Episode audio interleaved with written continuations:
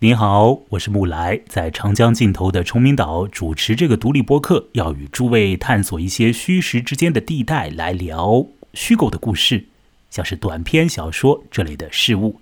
本集要聊的是石黑一雄所写的短篇小说《伤心情歌手》，要来一块聊这故事的是文怡。文怡你好，木来你好，好。《伤心情歌手》出自于一本名为《小夜曲：冒号音乐与黄昏五故事集》的书。那顾名思义，这本书呢就会高度的与音乐相关。里头的五个故事都是呃会涉及到、会触及到一些音乐里面的运作的，由音乐的运作来反映啊，或者说来勾连起啊人世间的一些的运作。那让我来问一个非常白痴的问题啊，这个问题呢？基本上百分之九十九的人都会回答是啊，那等一下文一你大概也会 说是的，就是这个问题就是你喜欢音乐吗？呃，我喜欢音乐啊，我喜欢音乐，但是我要纠正你一个刚刚的说刚刚的说法，其实就我所知，今天的人大部分人不喜欢听音乐啊？怎么讲？呃，这是真的。呃，其实我我嗯，音乐要分很多种，然后嗯。有古典音乐，然后有我们今天讲的这种美国流行歌曲，然后还有所谓的抖音神曲。呃，其实大部分人喜欢音乐的陪伴，它作为一个背景。但是你如果希望他去认真的去聆听或者去找他其中的深意，其实对于很多人来说，这是个非常呃需要专业性和时间的问题。所以，我我不觉得百分之九十九的人喜欢听音乐哦。好，呃，其实我同意你的说法。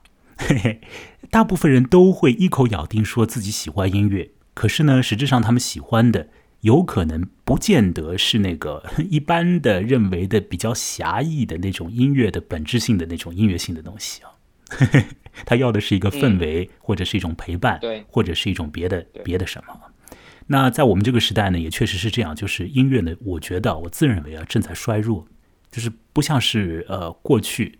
甚至于是我们小的时候，我想文艺，我和你的年纪呢也差不了多少。我总觉得在我们现在这个整个的社会空间里面呢，这个音乐方面的东西啊，实质上有一点衰弱下去。当然，我们本次所谈的，并不是要去说这些说这些东西啦，我们只是要来先铺一个垫嘛，就是先要来谈谈啊音乐这件事情。那文艺，你是学过音乐的，是不是？对对。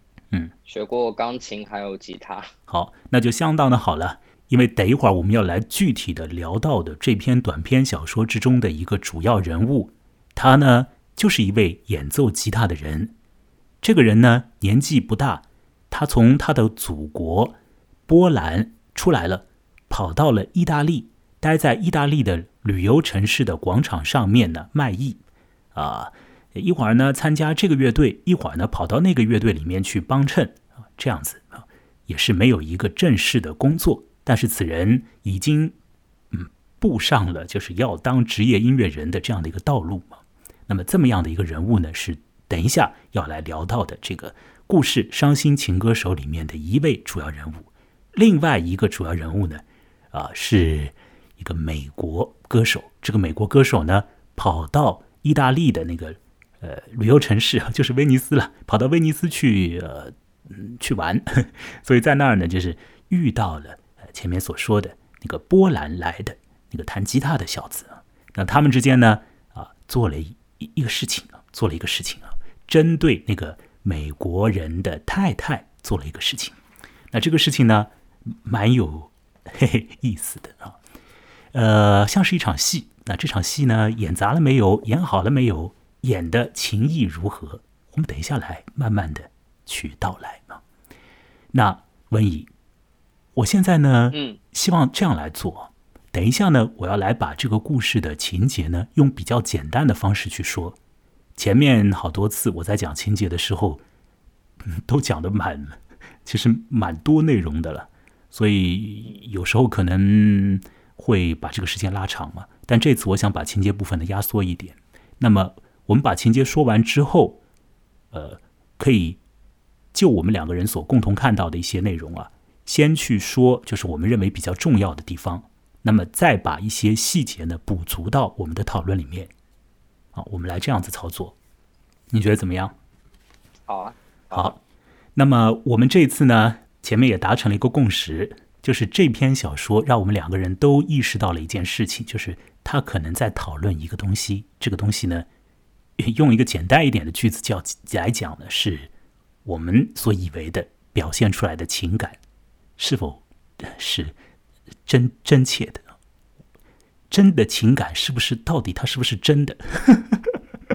这个我说的有点绕啊，文怡，你是不是能够把我？帮助我再把这个句子展开一下，就是，因为我们一直觉得艺术是人的情感的一个表达嘛，然后所以当我们在看艺术作品的时候，我们经常会觉得，演这个东西的人或者创作这个东西的人，他想借由这个东西来抒发情感，但是我们忽略了一件事情，就是，嗯，艺术是可以被重复的，就是当然了，有那种昙花一现的艺术，也有被重复的艺术，而这种重复的艺术其实变成了某种商品。而里面的情感也随着这种重复在慢慢慢慢的衰退，直到它最后只是变成了一个符号。嗯，这个符号可能对，嗯，对创作者本身来说已经没有什么意义了，这只是一个让他扬名立万的东西。但是对于我们而言，我们还是会，嗯，听到了看到了这个符号，我们会激起我们心里很多的波澜和情感。没错。但其实说，对，说实话就是。就是被骗了嘛？就是当我们在在我们当我们在欣赏这个符号的时候，可能台上的人他其实并没有这样子的，跟我们一样有那样子内心的这个波澜。有时候也是一种心甘情愿，或者说是你情我愿的被骗，是吧？而且某些时候呢，甚至于那个诶骗子他自己也相信了。我们当然这些骗呢都要打上引号啊啊。嗯，那么等一下，这个故事之中会反映出来一些前面文怡所讲到的那种信息的。那么，呃，也许啊，我在想啊，很多看到过这篇《伤心情歌手》这个故事的人，他们所想的内容，或许会和我们两个人等一下要去展开谈的呢，有一点点的不同。因为个人所看故事所得出来的感觉，当然都是会有所不同。不过呢，嗯嗯，我还是要说，我们呢尽量争取的用那种真诚的方式去谈，并且的，我们所谈的内容基本上还是有关于和环绕着这个故事的，呃，来进行的，并不是我们呃扯一些别的东西再把这个故事套上去啊，还是我们要跟着这个短篇小说啊走，来去看这个故事，从这个故事之中看出一些有趣的东西。前面说要说这个故事情节，我想在说故事情节之前还要做一点预备啊。呃，第一个要来谈谈这故事的作者石黑一雄。石黑一雄是英国人呢啊，虽然他的名字听起来是日本人，他是一个日裔的英国人呢。小的时候就活在英国了。那他在前几年得到了诺贝尔文学奖，所以他的文学方面的这个评价已经是很高了。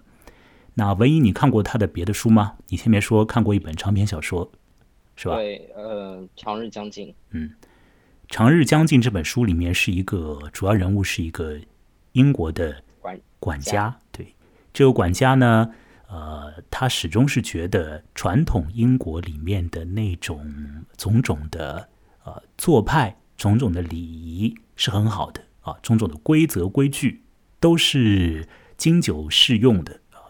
并且在那个管家所处的年代呢，依然如此。但是呢，整本书啊，从一开始就会让他的读者晓得，这管家搞错了状况。因为那个年代里面很多的情况发生了变动了，这个管家所坚持的种种价值，实质上已经已经变掉了，而这个管家还浑然无知。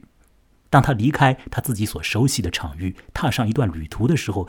哎，这个管家就觉得怎么有点不对头。可是呢，那管家还是可以讲是傻傻的、呆呆的，坚持着他自己一贯的啊这种做派和他的价值观。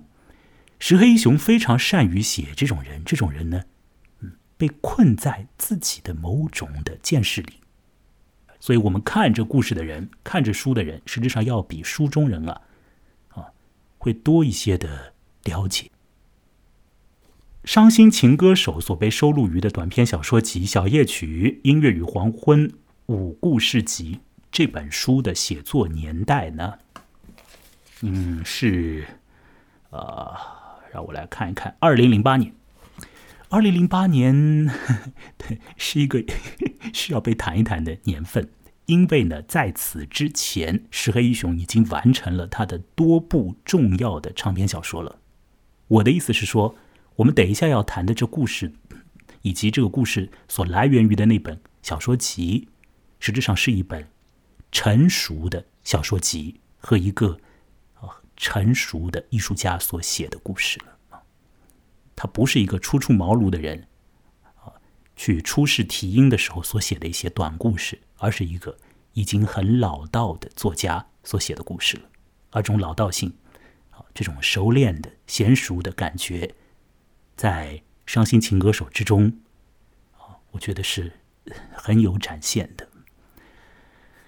呃，好，那么就这个样子吧，把一些辅助性的事情说好。那接下来就可以来开始说这个故事的大概情节。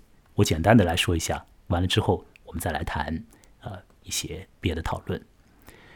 这故事之中会讲到说，在意大利的那个广场上呢，蛮多的小乐队都在演奏烂大街的歌曲，烂大街的调子，那是来自于《教父》的。也，因为游客嘛，就喜欢听到呃这种样子的音乐。那么我就用这个教父的音乐来作为本次的这个讲述故事之前的一个导入吧。我们来听大概三十秒钟的这个音乐，随后呢，我来说故事的大概的一个状况。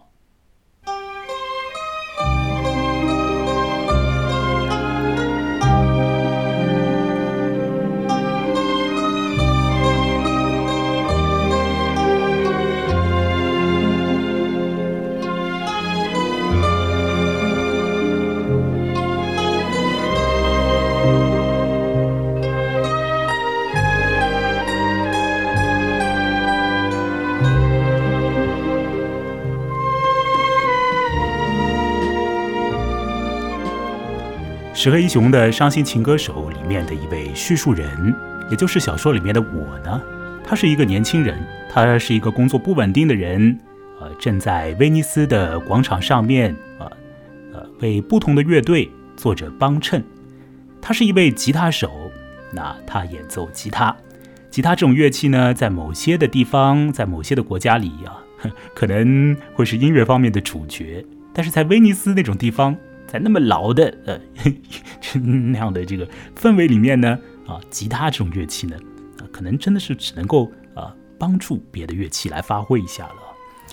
好，这个年轻人呢，他是从波兰跑出来的啊，呃，波兰呢，在一九八九年之前 和一九八九年的呃某天之后，这个国家的某些性质。是发生了一个很大的变化的，那也就是所谓的东欧巨变。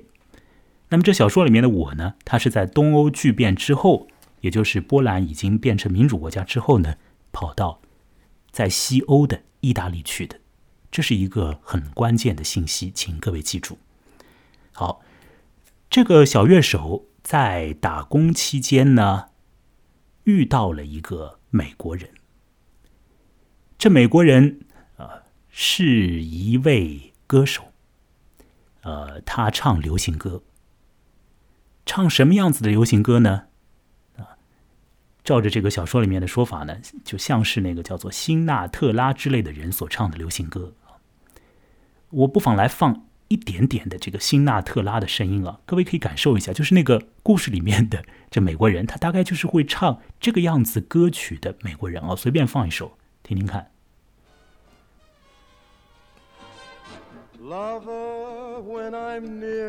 哦，声音好听吗？很好听，很好听哦！哇，这个声音太好了！这是一个美国人啊，辛纳特拉所唱的歌。哎，你听到这种爵士乐的这种腔调啊？好，你就听这么一点点吧。好，让你了解一下这个美国人他唱出来的歌，可能呃和你现在所听到的这种质感。这种调子腔调是有一点点的相通的。他是一个唱流行歌的人，啊，灌录唱片的人，这点很重要。他在录音室里面唱歌，对着麦克风唱歌，灌录唱片。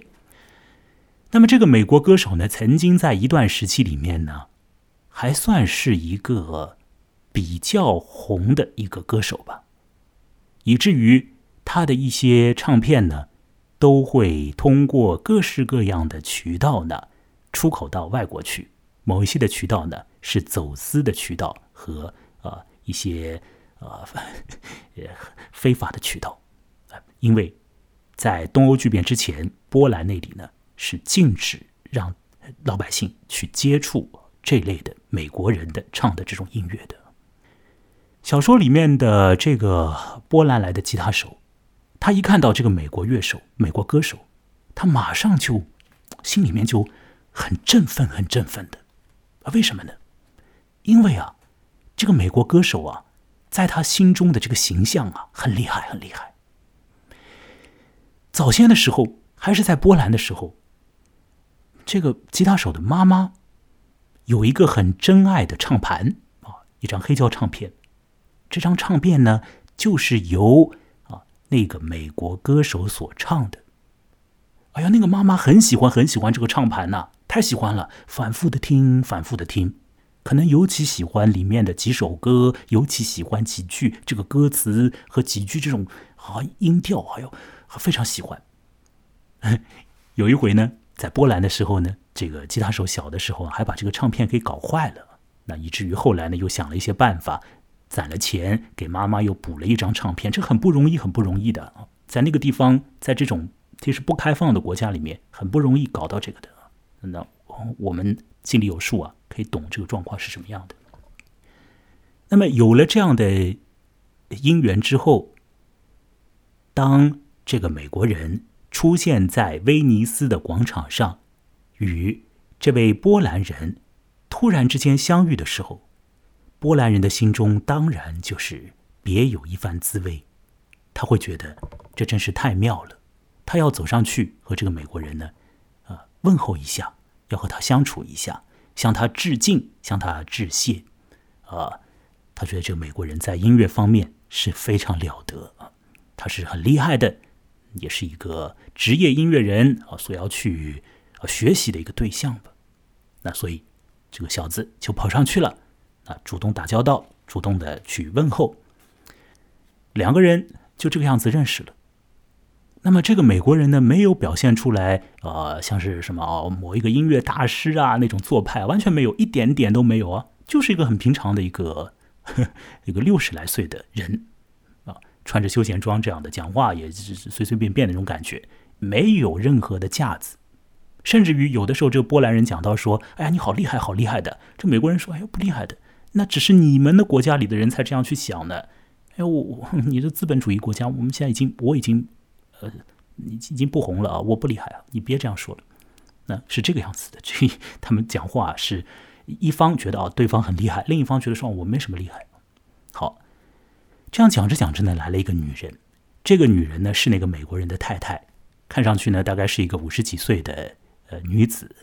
虽然说年纪有一点了，但是呢，啊，这个姿色啊不减啊，特别是这种体态啊等等，这个行动方式，可能看起来还是很有韵味的一个女人呢。那这个女人呢一开始呢好像脾气有点不是很好啊，呃，完了之后这个女人也就走掉了。走掉了之后呢？好，这个美国人呢提出了一个一个行动计划，说是在二十多年前，他曾经与那个女人来到过威尼斯。现在呢，他们时隔二十多年再来一次，再来一次呢？呃，这个美国人希望呢，在就地重游期间呢，去做一些浪漫的事情。什么样子的浪漫的事情呢？是到了夜里租一艘，呃，威尼斯才有的才有的那种船呢，就冈多拉，然后呢，划着那个船呢，划到他们的旅馆的楼下，在旅馆的窗边呢，唱歌啊，唱歌，那还不止唱一首歌，而是唱一组歌，唱一组情歌。用这种方式呢来做这种浪漫的事情啊，唱一组情歌啊，让他老婆听到，哦，好感动啊！这美国人有这个计划。那这个美国人为什么要把这个计划告诉那小子呢？很简单，因为呢，他要找一个人给他伴奏。那所以他就找了那个刚刚认识的吉他手为他来伴奏。吉他手当然是欣然同意喽。那不要太高兴啊，为自己的偶像啊，这个前辈、厉害的人物伴奏，实现他的浪漫之举，太妙太妙了。所以到了夜里，这两个人就乘上了冈多拉船，就来到了啊他们的旅馆的下头。那么这个歌曲前面该唱什么啊？怎么唱？两个人之间也都有了默契。结果呢，美国人还是挺心急的，就就唱起来了，也不管这个吉他手的那个呃，比如说他的前面的那个前奏啊有没有搞完之类的啊，就也很心急，就唱起来了。那么在那个窗户里面呢，这个窗户本来是关着的啊，这百叶窗关着。这个太太呢出来看了一下，又进去了。这美国人唱啊，动情的唱唱情歌，哎呀，唱完一首没反应，这百叶窗不开，又唱，唱到后面呢，百叶窗里面呢传来了哭声，啊，传来了一种也不是大哭啊，就是一一点点的哭声，因为是在夜里嘛，很安静嘛，所以这个歌声啊、哭声大家都可以听得到。就这样，那么这个浪漫的事情呢，算是结束了，那就就就搞好。那么在此期间呢，这个美国人呢向这个波兰人讲述了他的太太的一些过往。照着这个美国人的一面之词，他的这个太太啊，哈，是一个在中学的时候不好好学习，年纪小小就跑到好莱坞去，呃，跑到那种餐厅里面去打杂。那么心里呢怀揣着一个宏图大志。不是要当演员之类的，而是呢要找一个名人嫁给他。好，照着做丈夫的一面之词是这个样子的。所以这个后来的太太，她早期就这样啊，就是处心积虑的学习如何嫁给名人。那后来呢，她逮到机会了，嫁给名人了，还不是嫁给这个美国歌手，而是嫁给另外一个美国歌手。那等到那另外一个美国歌手的他的这个火热程度降下来了一点了。啊，这个女人又离婚啊，又找到了这位美国歌手。当时这位美国歌手啊，他在歌坛上面的地位还蛮高啊。他们两个人就结婚，那么就过了二十几年。那你听这个美国人的一面之词啊，你会觉得这个女人好像，这这这听起来不是一个很好的女人的感觉啊，就完全为了钱啊，老早的就做好了规划，一门心思的。就想要去找一个金这个金金主一样的，这这这这个不是一个好的一个女人的一个作风啊。那这是他的一面之词。这位波兰人吉他手啊，他听到了这些，他当然也就是听听而已啊。你说什么我就听下来，呃，基本上呢，他也是比较相信这个美国人所讲的话。他应该是不会去怀疑这个美国人所讲的话的。本来这个波兰人认为，美国人和这个呃，这就是这对美国夫妇啊，他们呢，虽然说过了二十多年，但是呢，情感呢依旧是很好，这个夫妻关系啊还是很融洽的。他从一些细节上这样去想，那么在听到哭声，觉得那大概是感动的哭吧。可是他后来想想，好像也有另外一种可能。这个这个哭声到底是感动还是别的什么？也就去问了那个美国人。那个美国人呢，也没有好好的回答，而是说了一个事情，说是其实这一次的浪漫之举做完之后啊，他们两个人呢要离婚了。所以这个租了一首冈多拉在黑暗里面的唱点情歌，这个不是要增益情感呢，而是像是某种告别式。那是在小说靠后我们才了解到的，说是要离婚了。那这个美国人，这个美国男人，曾经的歌手啊，说他已经好久不做歌手了，好久不当有名的歌手了。他现在想要东山再起，再去拼搏折腾一番。他说，如今这个时代，如果想要再次出头的话，身边一定得有一个像样的老婆呀。哎，我那个老婆。五十几岁了，这个样子，不太适合于辅助我的工作呀。所以呢，反正从各个方面来说，我们两个人离婚为好啊，离婚为好。所以呢，我们就要离婚了。那在离婚之前呢，反正这次故地重游，又跑到威尼斯来啊，就做这样的一个浪漫行为，唱点歌给他听。嗯，反正我们接下来是离婚。波兰吉他手听了这些之后呢，他也没有想到很多，没有从那个女人的角度想任何的事情，基本上没有啊，而只是说，啊，再次的去表达他其实已经表达了好多次的那个意见，那就是那个美国男人这个歌手，他唱的歌是很好的，他在歌里面所表现的情感是很真挚的，很美妙的，而这种感情是可以影响人的，过去影响了他的妈妈。影响了他本人，现在也可以影响很多人，以后也可以的。这是一个好的歌手，是一个好的音乐人。这个年轻的波兰人就再次表达一些他的这样的意见。那最后他们两个人分离，这个一老一少离开了。啊，那这个年轻人，他事实上仍然的还在想着说：啊，刚刚那位唱歌的人是一个啊。多么好的一个音乐人呢？他是很好的啊，很好的一个音乐人。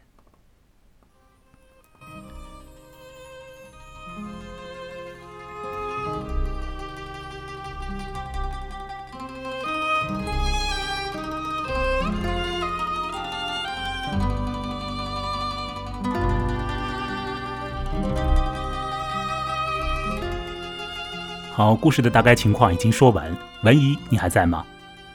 我还在。嗯，怎么样？我有没有漏掉一些在你看故事的时候觉得比较关键的一些地方？如果有的话，请你来加以补充。没有，没有。有一些，有一些我还觉得，嗯，是我读故事的时候没有注意到的呢。嗯，故事里面呢有很多的细节的。那在我方才讲述的过程之中，当然就会把这些东西都给。滤去了，我只是说了一个很笼统的一个框架。不过就这个框架本身而言，我们已经有一些事情可以去谈了。那回到我们在讲故事内容之前就已经提出过的那个题目：某些认为很真切的情感，它究竟是不是真的呢？前面呢？文怡，你已经做了一些抽象的发挥，现在这个故事讲完了，有了一个具体的故事摆在你我跟前和大家的耳朵边。再来，请你把你的意见就着这个故事综合起来说一说，行不行？请说。好，好，嗯，就是这个故事呢，其实我刚刚说的所谓的。嗯，这个故事其实它是站在这个吉他吉他手的这个角度，然后，嗯，吉他手和这个美国歌手最重要的一个关联，就是说吉他手的母亲非常喜欢听这个美国歌手的歌，在这个当他们的祖国还还嗯没有那么开放，然后也没有办法这么容易获得来自欧美的这样的文化产品的时候，嗯，所以呢。这个吉他手好像和他母亲一样，都认为说，呃，这些歌被这些歌是非常富有感情的，让他们想到了小时候，呃，我们姑且称之为流金岁月的那个时候吧。流金岁月。一些，啊，对对对，嗯，事情。所以呢，唱这个歌的人呢，肯定也是满怀感满怀感情在唱的。那么，如果一个人，嗯。嗯，歌手所献唱了这么几首呢，那那个人肯定也是感动的，就是感激涕零的。但是我们从这个故事中可以看到，整个歌呃，好故事当中感动的人其实只有吉他手和他的母亲。那个唱歌的人呢，嗯，我觉得不是为歌本身感动，而是在为他这段即将结束，也不叫感动吧。呃，不是为这首，不是为这些歌而感到非常的伤感或者什么的，他是为他即将失去的这段感情而感到非常的伤心。而被献唱的这位太太，呃，其实可以看到他，他他对这个歌其实没有什么反应，他更多的他也是对这个人，就想可能想到他们过去在一起生活的那段那那些时间，会感到嗯痛苦，因为他即将结束了。所以，呃，也就是说，我们作为普通观众，我们在听这些歌的时候，我们觉得啊。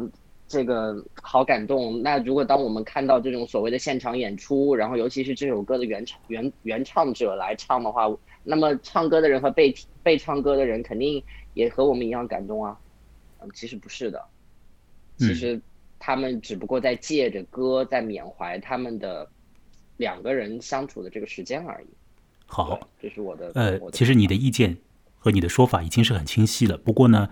呃，方才这个信号呢，好像打了几个疙瘩啊。呃，但是我想听的人呢，如果他听下来，也应该可以听到你的完，就是比较完整的这个意见，也可以捕捉到了。那我在有几个地方呢，呃，再来重复一下，然后有一个地方和你的想法是不同的啊。呃，就是刚刚唯一讲到的，就是在音乐的这个制成品当中啊，这个唱片里面呢，是灌注了很多声音，但是也灌注了很多情感。我们一般是这样认为的啊。那么这种情感呢，被凝固下来了，然后呢，被反复的放出来，被反复的听见，被反复的纳入我们自己的这个感觉里。流行歌就是有这样的功能，就是这个样子的，它才叫流行歌嘛。哦，嗯。那么，可是这种感情呢，它凝固在唱盘里。我们先姑且不去说这个唱盘里面的感情是真是伪，而是说人，会随着时间而变的。人那边的感情在变动在这个故事里头啊，这个浪漫仪式里面，受到感动的人，就像唯一讲的，实质上只是那个吉他手因为音乐而动容。那吉他手的妈妈，当然早先他在波兰也因为音乐而动容，而这现场里面的这演唱者，和那应当被设定为听歌的那个女人。他们也许是感动的，也许是无动于衷的，也许心里想的完全是别的，也许那个男人只是想做一个像是演戏一样的方式来去表现他的啊那所谓的好意，可是那有什么意思呢？如果听歌的人是他的老婆，二十几年了还没听够吗？还要再来听一次这样的情歌？而情歌听完了之后，实质上是两个人拜拜，以这种方式来告别。女方觉得好吗？我觉得要打上大大大大的问号。也许这个女人已经很难过，很难过，还不如不要唱呢。你唱这个歌，有一点像是在自己自己演给自己看，有点像是在炫耀一样的了。就是你你本来就只会干这个，然后呢，你又觉得自己干这个。挺在行的，哦，呃，情感也很到位，你就再演一次。好，文艺，你要说什么？我有一个注解，就是针对你刚刚说的这番话，就是这让我想到小时候读的那个寓寓言故事，一个一个国王，他非常贪心，然后他碰到一个神，然后神说你有什么愿望？他说我希望我碰到的东西都能变成金的，然后他，然后这个神就满足了他的愿望，结果他一碰，果然什么都是金的，但是。当他碰到他自己的女儿的时候，他女儿也变成了金子，然后他就很懊悔。我觉得这其实就是艺术家的一个困境，就是他们创作的东西，他们演绎的东西，当然就是这样的金子。但是，当他只会通过这样子的方式来，不管是讨生活也好，然后还是来表达他真实的情感也好，这些像这些金子，其实怎么说呢？太多了，反而。呃，不珍贵了，而且它没有那种活力，因为金子是死的东西，我不知道怎么怎么来讲这句话好，但我相信你能懂，就是金子是个死。我我大概能够理解你的意思，不过呢，我想你的那个预言，我们先先就打住好吗？呃，我大概理解你的意思了。呃，你用到这个金子这个比喻呢，我觉得可能对于一些听的人而言呢，会有点迷糊啊。但是我想，我我翻译你一下你的话啊，我尽量试图理解它，就是说是某一些已经被。呃，这个规范好了一些很很珍贵的一个东西，一一就是很固定在那儿的、固着在那儿的一些很珍贵的东西啊。那这种东西呢，可能你对于别人来说是有一点的意义，但是你反复的用在自己身上的时候，实质上是有点麻烦的。好，我我想我还是回到我刚刚的那个呃讲的那那个那条线上来啊，就是说我的意思是说呢，这一位美国男人，他做这场秀，秀给他的老婆看吗？秀给他的老婆听吗？要表现他的什么样的感情吗？我觉得要打上问号。而这个就是石黑一雄的一种高明之处，他始终在他的故事之中啊设置了。很多很多，就是现在这个故事里的人，他不会去怀疑的东西。但是跳出这个故事之外的，我们这些读者是完完全全可以去质疑的地方，完全可以去质疑说：你这个美国男人，你搞这一套，你真的是要去做一番道别吗？还是说你只是，哎呀，反正又到意大利了，那还练练老嗓子吧，宝刀未老，我就再唱一下，自己反正炫耀一下自己的歌喉，正好也有一个小子在边上。哈，还有一个听者多一个也也挺好的，反正也干惯了这些事情了，一辈子也就在干这事，所以这个都很难讲了。那么在那个女人那边呢？其实这个女人在故事之中啊，她的一些行为啊，呃，从一开始的时候流露出来的一些情感，大家也可以看到一些蛛丝马迹啊。那这个女人听这些歌的时候是什么样的感觉呢？难道是很好吗？我我始终是觉得是她是不不好的，她她不要这个男人再这样子来唱一下。可能在求爱的时候这样唱啊，很感动的，很浪漫的。可能在少女年代遇到一个男人这样子做，哇呀，这个少女心啊，荡漾的不得了了。但是五十几岁了，你六十几岁了，要和我离婚了，还搞这套？哦，这里面的这个女人的心思，她为什么哭？真的感动的哭吗？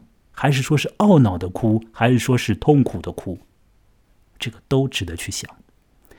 而这这些呢，一系列的，就是这个石黑一雄他所提供出来的效果，就是他让当事人呢，呃，对他们的行动、对他们的情感状态以及对他们的境遇保持一定程度的惘然和一一定程度的不去追究，而把这种去多想一层的这个空间和主动权完全的交给了读者，而读者呢，如果去多想一层，这故事呢就变得呢多。增添一层的趣味。好，我现在呢，呃，再回来啊，呃，回到这个有关于音乐本身的一些概念和呃这个音乐本身的一些性质上面。文怡，你是不是留心到这个短篇小说的标题有一些的问题？嗯，对。怎么说？呃，原作原作其实它的英文叫 crooner。Crooner 这个词其实就是它是一个很少见的词啊，嗯，它其实你去查字典的话，就它就是情歌手，就是一个人对着麦克风唱歌的这么一个人，他其实没有伤心这个意思在原作当中，啊，现在翻译的过程中加入了伤心这两个字。好，我觉得这个是一个译者很大的改动，因为呢，你在你的标题里啊，主动的添加去了一个，添加进入了一个很明确的情感指向。那这一点呢，我觉得这个一这件事情当然值得商榷，非常值得商榷啊。不过我想想呢，也是要帮这个译者想一想，就是有可能他做这件事情呢，也是，呃，有他的嗯这个很努力想要表达的一个意见吧。就什么呢？就是刚刚啊，唯一你所说的那个那个词语啊，c o 啊 c r o o n e r 啊，Croner 啊这个词啊，呃。他原来的意思是指那种，就是在主要是在爵士乐的这个框架里面，有一个男人呢，一般都是男人呢。那么他呢站在麦克风前面，呃，注意啊，有一支麦克风，这是非常非常重要的。他他不是把他的声音啊，就是呃自然的传出去，他是要靠一个麦克风。他站在一个麦克风前面，在这个乐队的伴奏下唱歌，这种人叫做叫做那种情歌手 crooner。这样子的状态去唱歌的时候，有一个问题。我想文艺，你你你呃，接触音乐的话，你一定也会知道，就是录音这件事情会改变一些东西，或者会放大一些东西的。早先没有麦克风、没有录音的时候，实质上有很多细微的情感，大家是无法去很细致的去去捕捉到的。但这个麦克风这个东西啊，太奇妙了，对当时的人而言很奇妙，对我来说也很奇妙。我也对着麦克风说话，我这麦克风很好玩的。他会啊，把你的那个声音里面的很多质地、很多这个小小的波纹，实际上是哎蛮有味道的，可以扩散出去的啊。现在还有一些人会搞那种，就是把嘴巴贴着麦克风很近，然后讲一些话，是什么让别人颅内高潮啊什么的，是吧？就是麦克风它制造出来的声音，它是很特别于一般状态下的这个人声的。那么这种 crooner 这种歌手呢，他就是这个样子唱歌。那么这个样子唱歌的情歌手，他势必在他的歌之中有一些的情感，而这种情感是很强的。听歌的人会觉得这个情感很强。那有一些的情感是伤心的啊，真的是伤心；而另一些情感实际上是欢乐的啊。所以这个翻译者呢，就硬生生的加了一个伤心上去。他可能是要让我们强烈的注意到这个唱歌的人啊，他会在他的歌中啊去表达情感。呃，但是我还是觉得这非常值得商榷。标题里面的所本来用的这个英文单词，实际上是一个中性，并且是一个早先是偏贬义的。因为在最早的时候，这个词语出现的时候啊，这实质上是一个贬义的词汇。呃，因为呢，那些觉得自己不用麦克风的歌手，会去鄙视那些用麦克风的歌手啊，所以这个词本来是一个早期是一个贬义的，那后来变成中性。实际上是没有什么感情性的一个中性的一个词语，但是呢，这个译者呢偏偏加了一个伤心，所以我觉得这是非常值得商榷。因为你加上伤心之后，意思就是会引导读者去想那一位故事里面的男歌手，那个美国人他是伤心的呀。这问题就在这儿了他有可能他真没伤心啊。我不知道文一，你听懂我在说什么了吗？我听懂你的意思。你刚刚讲到麦克风这件事情，我想补充一句，就是。麦克风的确很重要。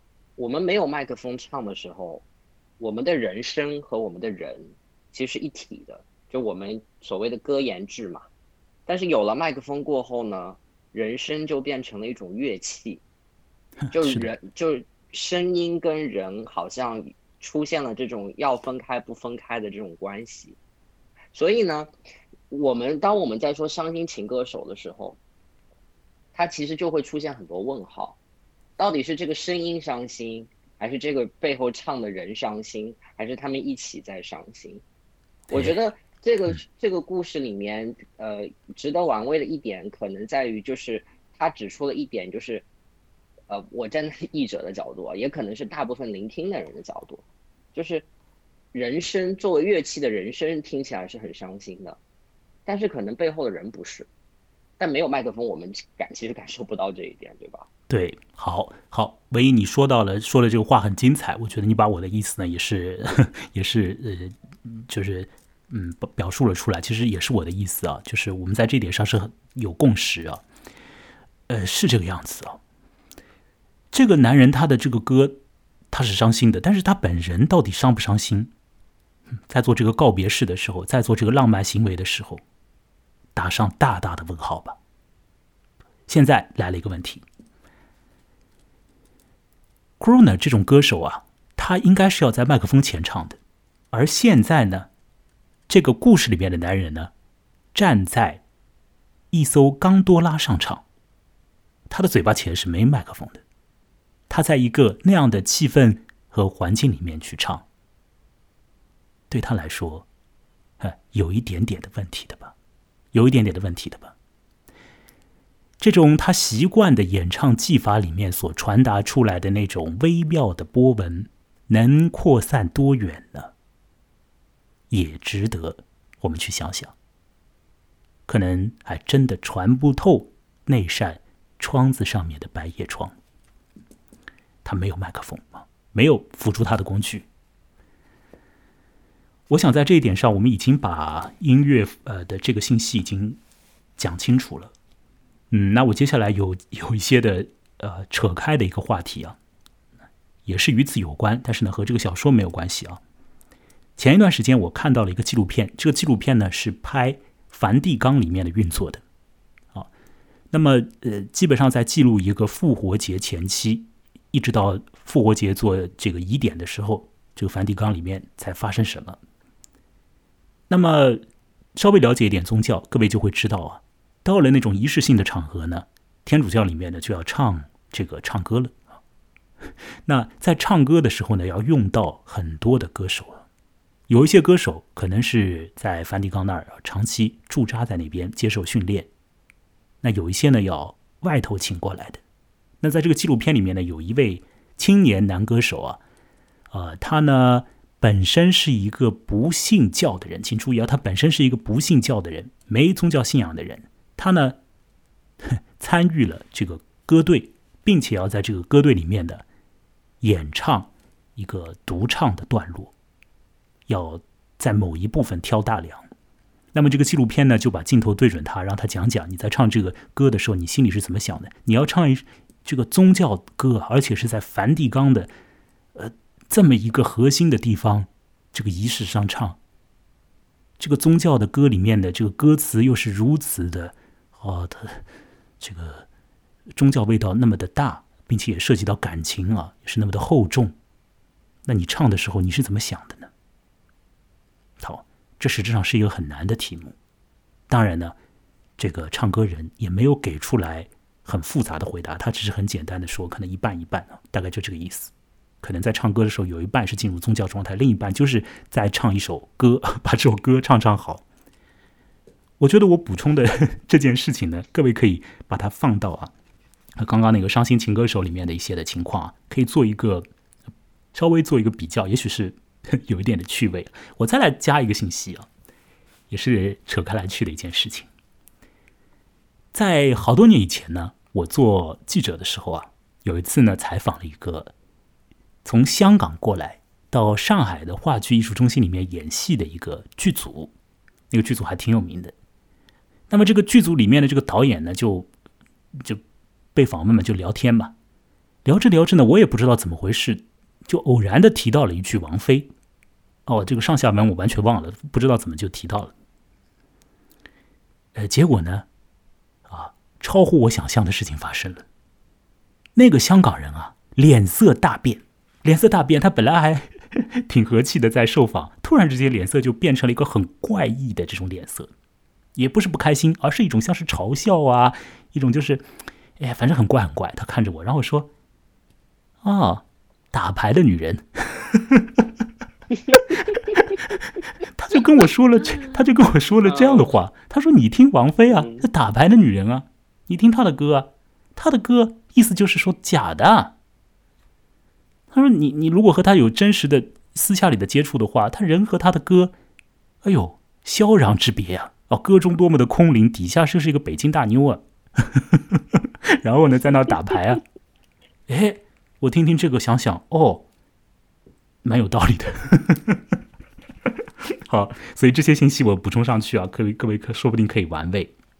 接下来我们再来回到小说，小说之中有一个很关键、很关键的设置文仪啊，我相信呢，你也是最早的时候就留心到的，那就是不同的国家，波兰、意大利、美国，这是一个很重要的设置，透过这种时空的。或者讲空间的不同，它实质上牵扯出来了、勾连出来了这些时空背后的种种的这个社会机制，以及这个社会机制里面所会影响到艺术创作和接受艺术方面的这个种种的各样的这个东西。比如说，我们先说美国，照着这个故事里面的说法，以及照着我们一般的常识和一般的那个见解吧。就会觉得美国老早就是已经是一个资本主义的一个社会了，商品化啊，做唱片的那些人，我们怎么讲呢？不是说是做唱片的艺术家，而是说是做唱片的这个什么工工业工业界工业行唱片工业这样讲啊。格莱美奖他发的是一个工业奖呀，他不是发的是一个艺术艺术家奖啊，各位啊，搞搞清楚啊，格莱美奖是一个工业奖，所以就是说，包括奥斯卡也是这样，所以说他已经是。老早就形成了这种制成品，形成了这种商品。那在那个美国，人们接触艺术，啊，把一些东西定位为艺术，然后使用艺术，接收艺术里面的信息和自己在艺术面前起反应。我姑且用艺术吧，以及在一些流行歌和一些流行的这种文化前面起反应，这是什么样子的？啊，这个大的一个氛围，是一个商品社会。好，再来看看意大利。意大利在这个小说之中啊，提供了一个一个舞台。那所有的事情呢，在意大利这个舞台上发生。它是一个很古老的一个地方，一个旅游的一个地方，有很多沉淀人文沉淀的地方。那么又有水有那么多的水，水嘛总会让人感到感想到感情的一些事情哦，是吧？有一种浪漫的这个调子，你都滤不去的，在那个城市空间里面。那你到了那里，其实演吉他的人啊，你其实也有可能没有那么那么大的自信去演吉他了。嗯，不像你在南美洲哪里的，因为他这个调子压下来了，压的你这个你就不是不太适合演吉他，你可能要弄个小提琴在那边拉拉，这样子还更加像回事情一样。那这是意大利，有那种很古的那种古典音乐里面传导下来的那种东西，还有是这种民俗的这种啊感情里面的一些东西啊。那么重要的重要的事情，波兰，这是非常重要的。波兰涉及到了它的国家性质的变化，在这一点上，我们其实没有办法说很多很多，但是呢，我还是要去 略微的去说一点，因为如果说很多很多的话，本节目会有麻烦，所以我们稍微说一点点。波兰发生了变化，在变化之前，那人们对于艺术家的看法，可能呢？和我们这个土地上的人对艺术家的看法有一点异曲同工哦，而在变化之后，啊，以至于到现在，他有没有完全的像美国那样呢？我觉得也不见得，但是他肯定某些地方已经变了。让我说的简单一点，或者说的明白一点，我们对艺术家是怎么看的？在我们这儿有什么德高望重的老艺术家，还有德艺双馨的艺术家。这些话怪吗？文艺，其实很怪的。这是社会主义里面的用词啊，德艺双馨的艺术家，他为什么要德艺双馨啊？怎么回事啊？干嘛你要觉得他德艺双馨啊？哦，他演了一个好人，你觉得他很好啊？他唱了一首动情的歌，你觉得这个人就是情真意切的人呐？德艺双馨的艺术家，这是我们社会主义国家里面。所形成的这种一直在被灌输、反复的在被说的一些概念，大家好像不去检讨的。然后呢，如果一个人他籍籍无名，他就籍籍无名；如果一个人被加注了艺术家的头衔，他好像又变得不得了了。当然，在我们现在这个时代，你随便什么人都可以说自己是艺术家啊，本人也可以说我是播客艺术家，是吧？但是在以前某些时候，哎。他给你艺术家头衔，你不得了了；他不给你，就什么都不是。如果你要混艺术的话，那谁给你这个头衔？谁给完你这个头衔之后，又再给你德艺双馨的头衔？好，如果你活在那样的国家里，你接触到一盘唱片，你对他的感情的投入，有可能还真的和那个在美国那儿，那这美国人的感情是大大的不同。我不知道讲到这里，文一，你有什么要说的？嗯，你还在吗？我觉得其实我在，我在。嗯，我觉得其实读这个小说的时候，最刺眼的那个字句就是“你们这样的国家”，就是这个美国人经常会说，对这个来自波兰，请讲的响一点。嗯，哦，我说这个美国的歌手，好，我前面听到了，就是你们的国家。啊，对对对，嗯，继续讲下去。我我在我其实有一样的经验，因为我我十几岁的时候到英国去念书，然后其实对于英国人而言，我也是一个 来自你们这样的国家的人。我觉得这个小说其实对于呃，所以我对这个来自波兰吉他手我是很有共鸣的，因为为什么？因为我们生活在这样所我当我们去到这样所谓自由的资本主义国家、艺术非常发达的国家的时候，我们经常被得我们经常被拷问的一个问题就是说，我们在情感上面是不是有残疾的？我们能 懂这些东西吗？我们因为你们这样的国家的言下之意就是说，我觉得你应该不懂，那我来解释一下给你听。好，这好像就是说，呃，去到去到这些国家，英国、美国也好，去到这些国家的社会主义国家的小孩。他在情感或者他在艺术的接受能力上面，他是被截肢的。我觉得其实这是一个，嗯，这是一个会让人一开始很会很愤怒，但是慢慢慢慢的也就释然的一个一个一个经验吧。好，那你觉得你被节制了吗？你自己觉得？我觉得我没有，因为说实话，当我在看我周围的人，他们生活在那样的空气和土壤当中。我说的是我周围的英国人，他们生活在就是说如此自由的可以获得他们想要读的东西，他们想要听的东西。嗯，如果去到欧洲或者伦敦的话，就知道，比如说音乐剧啊、美术馆都非常发达。我不，我不觉得他们在这个方面的欣赏能力会有比我好，因为可能因为太富饶了，嗯，所以他反而他会觉得这个东西不珍贵，他就不会去，他就不会去，就是非常如饥似渴的去吸收、去攫取这些东西。反而我们这样的人，好像是酒后呃久旱逢甘霖一样的，你就就像一块海绵一样，你在不停的吸、不停的吸。所以我觉得其实。嗯，我觉得被说你们的国家的时候，我觉得他是很有那种很高傲的姿态在里面的。好，呃，我想你的意思表达的很清楚啊。呃，我是这样去想这个小说里面他们说你的你们的国家这个词语啊，或者说这个这个话的一些意味啊。因为这个话呢，至少有两个人讲，一个人呢是那个美国人啊，他应该讲过的。呃，他讲过吗？应该讲过啊。另外一个呢？另啊什么？很多次哦。另外还有一个人讲过你们这个国家之类的，你你注意到那是谁吗？他的意大利的那个乐手对吧？一个划船的人。哦，你注意到了吗？呃，我我多少知道是意大利人，但是划船的还是拉大提琴的我忘了。好，我要说。这两个男人呢，在说你们这个国家这个话的时候，意义很不一样。这个划船的人在说你们国家的时候，他其实有可能他真的是带有一些啊，带有一些判断在说啊，比如说这个国家大概是什么样的，那个国家怎么样？因为他见多了嘛，旅游的地方嘛，他划船划来划去的，这些人可能见个一个两个的、三个四个的，没有办法归纳总结，但是见了那么多，大概心里面笼统的有一些小抽屉吧。把你是什么样的人放在这个抽屉里，把他是什么样的人摆在那个抽屉里，是吧？他可能会有一点的判断。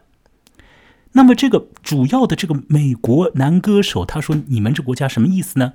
他不是看不起他，不是看不起这个波兰人，也不是说这个波兰人被什么所谓的艺术上的有有这种截肢什么的，而是实际上他在提醒这个波兰人，或者他在强调一个事情，他在强调的那事情本身又是与他自己有关的。那个美国人在说：“你们这个国家的人不理解，在我这个国家里做艺术工作所遇到的种种的问题，你不理解。你觉得做了一个艺术家之后，好，后来就养尊处优啊啊，万人爱戴，永远如此？不是这样的。你们这个国家不理解，我们这个国家是你今天红了，明天你可能什么都不是，或者说你一直在红，但是你路上别人见到你也不会众星捧月的。”不会说是追上来说，哎呦不得了啦，真是呃哭都哭出来了，抱住你大腿签字啊、啃啊什么的，不会的，最多也就是点个头致意啊，你好，我知道你，也不会说，哎呦你的忠心让我感动感动感动啊，可能这些也有人是感动，但是他表达出来的那个大概不太一样，所以我觉得当那个美国男人说你们这个国家的时候，他实际上在反复的提醒这种事情，而这种提醒呢，实际上他是冲着他自己去的。到了这里，我要来说，这个美国男人是一个很自我的人，至少从这个故事之中的从头至尾所表现出来。这个美国男人是一个很一厢情愿、很自作主张的人。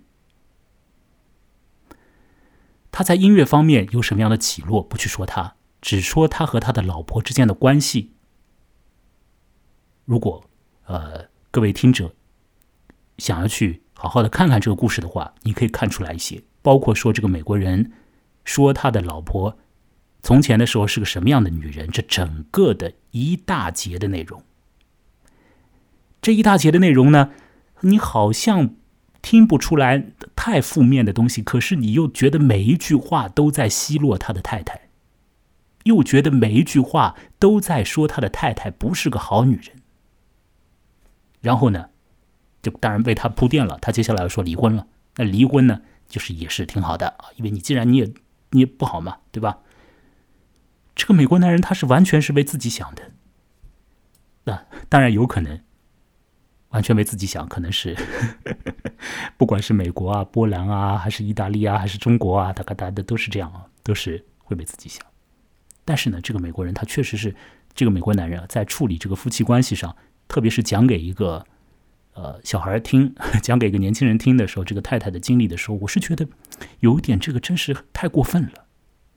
太过分了，把他的妻子描述成这样的哦，十七八九岁就一点都不想学习，脑子里面想的就是嫁个有钱人，然后呢，一步一步的朝着这目标逼近，后来把他给搞好搞定，哦，里面也可能有爱，但是呢，爱呢也是，呃，可以次一等了，就反正是一开始是一个目标嘛，把他拿下，就是是吧？我我不知道文怡，你在这个地方我们。稍微聊几句吧，就是你觉得这个男人呢，怎么样的一个形象？这个美国男人，你在吗？我我其实下面要说，我其实下面要说一句不太礼貌的话。我觉得我要说的可能跟你刚刚讲的，我我觉得也有这个国家和那个国家之间的这种分野。因为我最近看了一个呃好呃那个美国的一个真人秀，叫《比佛利娇妻》。这个大约是两千年左右的一个真人秀，拍的是这个生活在好莱坞比弗利山庄，就是一个非常有名的一个豪宅区里面的那些太太们的生活，然后互相的呃勾心斗角啊，然后跟自己的老公的关系啊。其实那个真人秀反映出来的这些女生，呃，当然她们那个时候已经都四十多岁了，就是她们其实跟这个小说里面的这个呃这个。太太其实很像的，就是我呃，里面有一些女生就说，我从小其实我也没读过什么书，但是我从小我就是要来好莱坞，我就是要认识有钱人。其实亲眼看到他们在荧幕上那个样子是挺让人讨厌的，嗯嗯，因为对他们那种毫不掩饰的那种，就说我就是要往上爬，我然后我就是呃。呃，因为中国人可能还是讲究所谓的中庸之道，或者要含蓄一点，我们说不能露富嘛。但是他们就一点这种那种呃要含蓄的想法都没有。嗯，所以我觉得，我觉得这个男这个歌手他的那种略带奚落或者嘲讽的话，我觉得不是没有根源的。因为可能在美国真的有这么一群女生，她们天天想的就是从小想的就是这样的事情。嗯，呃，是的，我你讲的话我也同意。那肯定是存在这样的人，并且我觉得存在这样的人的话呢，你怎么说呢？道德上评判也不用做太多啊，因为其实婚姻这个问题大家都明白，到了一定程度的时候要结婚，其实它肯定是涉及到，呃，其实已经超乎于情感之外的很多别的元素都加进来了。那只不过是有的人呢比较明白一点，把这个讲出来；有一些人呢就是哎呦含蓄一点，或者呢藏着掖着一些。其实这个里面都有的。婚姻它不是一个那么纯粹的一个呃浪漫的机制啊，它是一个很。是成问题的，涉及到种种东西，比如说涉及到钱等等方面的一个社会机制所以，在这个点上呢，我我同意你的说法。但是我现在要来说呢，就是说呢，我们看这个故事的时候有一个问题，就是你看故事的时候啊，你是可以把你的经验和你所了解到的这种一些的情况带带进去，这没有问题。但是呢，你要看看这个故事是怎么写的。在这篇伤心情歌手之中啊，他其实啊没有给那个女人任何辩白，或者说任何去从他的女方那一面去讲话的机会。而我们可以看到的是什么呢？这个女人呢和这个男人之间有一些的肢体动作，在前半部分里面啊，曾经有个肢体动作，那是比较亲密的肢体动作，至少在这个小说里面的呃波兰人看起来是那样，所以这个波兰人以为他们还你侬我侬呢。那后来呢？我们了解到的，或者说我们看到的，就只有一点点的这个女人的反应了。那就是什么呢？她不出现在百叶窗外面，以及她哭了。我们就只能够知道这个。所以这个小说里面，他是刻意的呢，不让这个女人有任何的解释的余地，就是让我们呱啦呱啦在听这个美国人讲。所以你其实会被这个美国人这个带动，然后我们也会进入到那个波兰人的状态去听这个美国人的讲。你可以选择相信这个美国人，也可以选择不相信他，都可以。或者说，呃，是的，那个女人她就是早先的时候是想嫁一个人，但是呢，她有可能，她也嫁完了以后，可能也就真的是爱上了，或者真的怎么样，她也没有就是 永远都在想着钱，也有可能呢，是吧？就是这里头有很多种的东西啊，他没有让这个女人啊有任何的表露的机会。我们所看到的就是这个男人呢，在那里啊，自顾自的在做他的表达。我想呢，这是石黑一雄他故意为之的，故意不要让这个女人啊。动静太太多，那么这样呢，就制造出来了这个小说上面的这个趣味，使得这个小说呢就进入了一个你可以做多重想象的一个空间。如果要拍电影的话，那势必要把这个女人的一些行动也拍出来。那么这个电影导演也可以有一些余地去展示这个女人，说不定通过更多的举手投足，通过更多的细节的神情的反应，也可以晓得这女人的一些心理的运作。我们只能够看到，只能够从这个字面上能够看到的一个最强劲的一个心理的一个一个透射，一个一个折射，就是这个女人在百叶窗里哭，但是她就是不出来。我们只能看到这一点，这一点是多么的有意味的，是多么的有味道的一个一个地方，所以可以展开很多种的想法。但在这个地方呢，涉及到情感问题呢，反正我们也不太懂，就不讲了。我觉得，我觉得这个里面还有一重暗喻，就是其实这个女人从你的角度上来说，其实她是被物化的，她是这个兄弟情。我说的这个兄弟情是指这个男歌手和这个波兰吉他手之间，这个两个人之间很快的结成了某种，可能因为音乐，可能因为崇拜，结成了一种很快呃兄弟的情。嗯，然后他们开始去评论这个女人，而这个女人她是作为一种道具。或者是舞台剧上的某种，就是她没有真实的，你看不到她真实的反应，你没有她的，你看不到她的心理，她只是，对，真的好像是个演个戏。而这件事情呢，他在文章的结尾的时候呢，其实这我觉得这个结这个小说贯穿的另外一个主题是什么？就是人都可以是另外一个人的道具。这个小说里，这个男歌手他也说嘛，他说其实。我的太太，我我要去付出了，我需要一个新的太太。这你看“新的太太”这四个字之间，就是好像说我要一个新的花瓶，我要一个新的沙发这样子。我觉得，所以就是可能上当，就是说上可能，因为我我觉得我作为一个男性，我在看这个小说的时候，我我很容易上这样的当，就是我也被融入了这样的所谓的兄弟情当中。我也我也好像不太会去说，哎，这个女人好像没说过话。我反思一下我刚刚讲的那那个部分。好，你说的非常精彩，那个文怡啊，你说的非常好啊，你涉及到那个要害了，就是另外一种要害。然后这种要害呢，是石黑一雄一直在塑造的，就是我们其实在一开头的时候也说过的，就是有一些搞不清楚状况的人。这种搞不清楚状况，就是说。比如说看文章的时候，你也可以选择两种姿态：一个是你跟随这个小说里边的叙述人进入一种搞不清楚状况的状态，或者说片面的接受信息的状态，那就是建立兄弟情。是啊，就是有了，呃，像你说的，或者崇拜，或者基于是同行，或者基于是什么，或者要共事，对吧？两个人一晚上这样侃侃，嗯，挺好的。那个时候也这这。那个男人跳出来说某就比如任何一个男人吧，跳出来说啊，可能这个女人也是一个好女人之类，可能这个味道就完全就没有意思了。这两个男人也无话可谈了，是吧？可能骂骂女人，变相的骂骂，可能还能聊得下去啊。那么这是跟随这个小说的情况在走，但是呢，我就是说，石黑一雄他的这个故事，他永远都是让你要跳出来的。他的所有的故事，他都是提供了一个你要跳出来的那个那个很多很多个窗口啊，都是可以让你去跳出来的。如果你一直跟着这个人走呢，那你只能够得到一部分；但是你跳出来的话，再去看看，就会得到的那个呃滋味啊，就是立体一点。我只想补充补充这一点，但是我我我也同意你刚才所说的这些的意见。嗯，好，我们讲到这里的话。还有什么地方要去说吗？万一？呃，最后讲 讲讲两句话吧。好，请说。但是跟其实跟这个小说没关系，也是希望给听众一点新点别的那个。嗯。呃呃，你你放了那个新纳区的歌，Sinatra 的歌，然后其实呃呃呃，在这个非虚构写作上面最非常有名的一篇文章，就叫《辛纳区感冒了》，它是盖斯特里斯写的，哦，然后是一篇很精彩的特稿，如果呃有兴趣的话可以去看一下。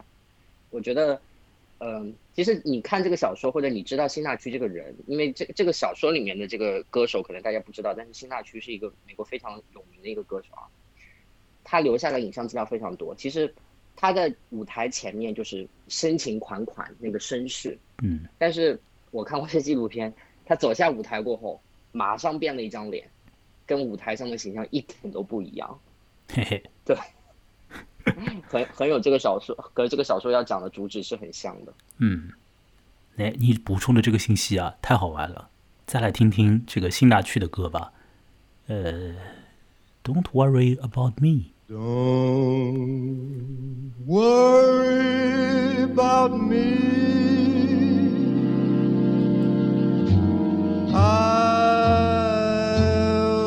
Get along. Forget about me. Be happy, my love. 情深款款的、声音真是非常好听的，非常好听。你敢相信他一唱完，然后他一下台，他就会很暴躁的跟别人说：“我的香烟呢？我的酒呢？明天我的飞机有没有订好了？” 也是因为喝了酒、抽了烟，才能有如此恰当的嗓子吧？不能保养的太好。刚刚我听到他这歌词里面唱的，好像是也是一种诀别歌，是吧？前面一开头的几句，后面，呃，我们讲话了也就没有这个空档去听他怎么唱了。再听两句 should always be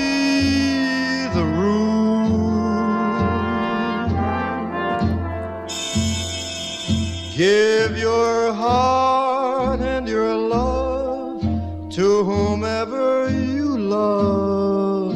Don't you be a fool. 这真是一位伤心情歌手啊！但是他在歌中的伤心，也只是在歌中而已。如果说把歌里的情况延展到现实之中，那么从某种程度上来讲，各位是骗了自己。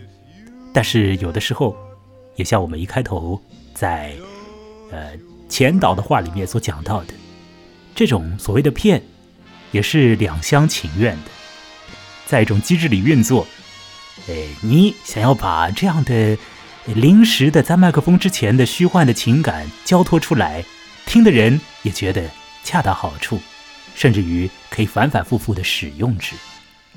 如果说我的话也有此功能的话，那就请你好好的享用好了。哈哈，我是一个怎样的人，当然不重要。好，谢谢文怡来参加我们的节目，谢谢文怡。嗯，不客气。嗯，好，伤心情歌手就说到这儿。石黑熊的这本书，呵，也许以后还会再次谈到啊。但石黑熊所写的短篇小说比较少啊，他的长篇也是很好玩的。以后有机会再谈。各位再来听听这个男人的声音，在声音之中结束啊，他马上就要唱完了，还有几秒钟。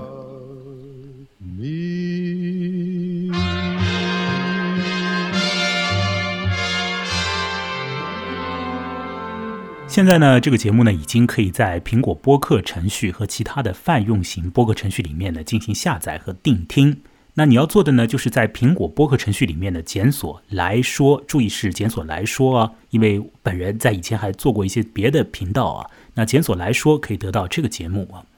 那么在别的播客应用程序里面呢，也可以做检索。如果说一时检索不到的话呢，您可以使用 RSS 的这个添加的方式呢，来获得节目的资源。那要得到 ISS 信息，如何得到呢？可以访问我的网站和节目的网站就可以得到。我个人的网站是 mulai 点 xyz，也就是我木来的拼音点 xyz，那是我的个人个人的网站哦。那么我要说，我还有一个微信公众号，公众号的名字呢和我本人的名字一样，羡慕的慕，来来往往的来，羡慕的慕，来来往往的来啊！各位可以添加“木来”这个微信公众号，有了它之后呢，你就可以呢比较快的得到节目的各种的更新信息。另外呢，你可以看到图文的介绍，并且呢，你可以在上面呢和我进行及时的互动啊。那呃，还有很关键的一个好处就是，你可以帮到我，也帮到你，因为呢，你可以呢通过微信公众号呢进行打赏和赞赏啊。这样子的话呢，小额的一些赞赏就会帮到大忙的，这样子就可以让节目呢很稳健的呢进行下去。